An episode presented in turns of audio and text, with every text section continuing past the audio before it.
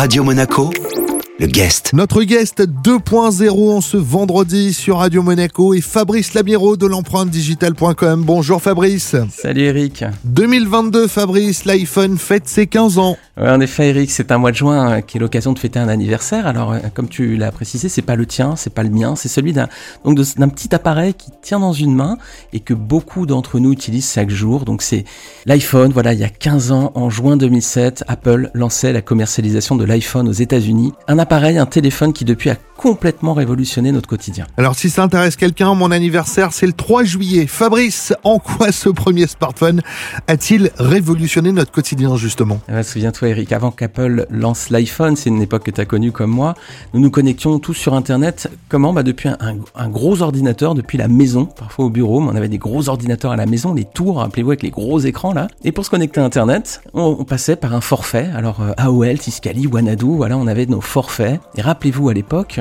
on pouvait se connecter 50 heures. Et rappelle-toi aussi que pour se connecter à Internet, il fallait débrancher le téléphone. Quand euh, les parents voulaient appeler euh, papy, mamie, il fallait que les enfants, euh, voilà, ils coupent Internet. Alors à l'époque, voilà, c'était ça. Rappelez-vous, hein, pour ceux qui ont connu cette époque qui a l'air tellement loin aujourd'hui, l'ordinateur dans un coin de la maison, gros ordinateur, et puis on se connectait avec le petit signal qu'a envoyé Eric il y a un instant, et puis on ouvrait son forfait, donc euh, 50 heures de connexion pour tout le foyer par mois. Et attention, ça voulait dire qu'il fallait partager ces 50 ans de connexion Internet entre papa, maman, ma petite sœur et moi. quoi. Aujourd'hui, on se connecte tous en moyenne sur le web entre 5 heures et 6 heures par jour. Si on reprenait le calcul, ben en fait, on aurait épuisé notre forfait en deux jours. Alors, c'est la raison pour laquelle le web a eu du mal à se démocratiser durant les dix premières années. Évidemment, on comprend avec cette limite en termes de connexion.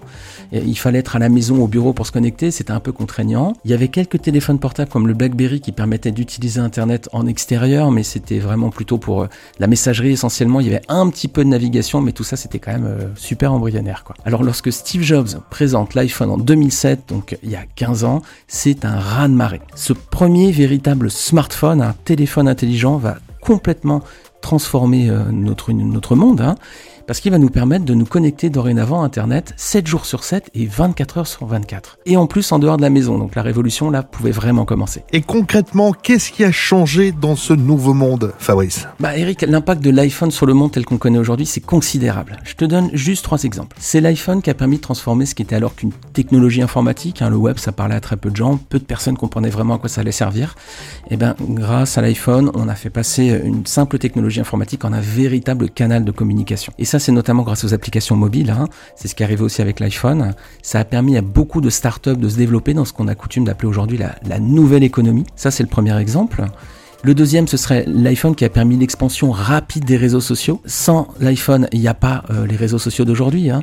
Si on était resté avec nos ordinateurs de bureau et notre forfait de 50 heures, euh, on n'aurait pas pu passer 5 heures ou 6 heures par jour sur Instagram ou TikTok. Notre quotidien serait complètement différent. Et enfin, troisième exemple, c'est l'iPhone qui a aussi permis à des entreprises comme Amazon, mais surtout Airbnb ou Uber, de toucher un nombre considérable d'êtres humains sur tous les continents et devenir en quelques années des success stories incroyables. Aujourd'hui, Amazon, c'est le premier libraire au monde, même le premier commerçant au monde. Il a pas un- une seule boutique. hein. Airbnb, c'est le premier hébergeur au monde. Il n'a pas un seul hôtel. Et Uber, c'est le premier transporteur au monde, le premier taxi au monde. Et il n'a pas un seul véhicule.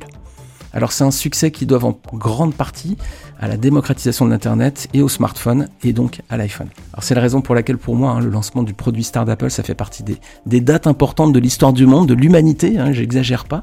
Ça a placé au même niveau que l'invention de l'imprimerie et de la télévision. Suffit de regarder quelques chiffres Eric, 15 ans après le lancement, l'iPhone c'est plus de 2 milliards d'appareils vendus. C'est un produit qui est iconique, hein, qui a transformé un, un fabricant d'ordinateurs de second plan, Apple, en, en l'entreprise la plus puissante de toute l'histoire. Et puis un produit également, un smartphone qui a eu un impact sur l'économie comme aucun autre produit n'en a eu avant lui. Au moment de la sortie de l'iPhone en 2007, Apple valait 75 milliards de dollars. 15 ans plus tard, la fiant vaut 3000 milliards de dollars. Alors ça méritait bien de lui dédier une petite chronique aujourd'hui pour lui souhaiter un très bon anniversaire. Avant de te le souhaiter, donc toi, le 3 juillet, c'est ça Eric, ou le 4 Oui, écoute, euh, tu as bien noté. Bon anniversaire à l'iPhone qui a effectivement changé nos vies. Merci beaucoup, Fabrice. Merci à toi Eric. Le guest à retrouver comme chaque semaine en replay sur notre site, notre application, ainsi que nos différentes euh, plateformes de podcast. Notre invité aujourd'hui était Fabrice Lamiro de l'empreinte digitale.com. Radio Monaco, le guest.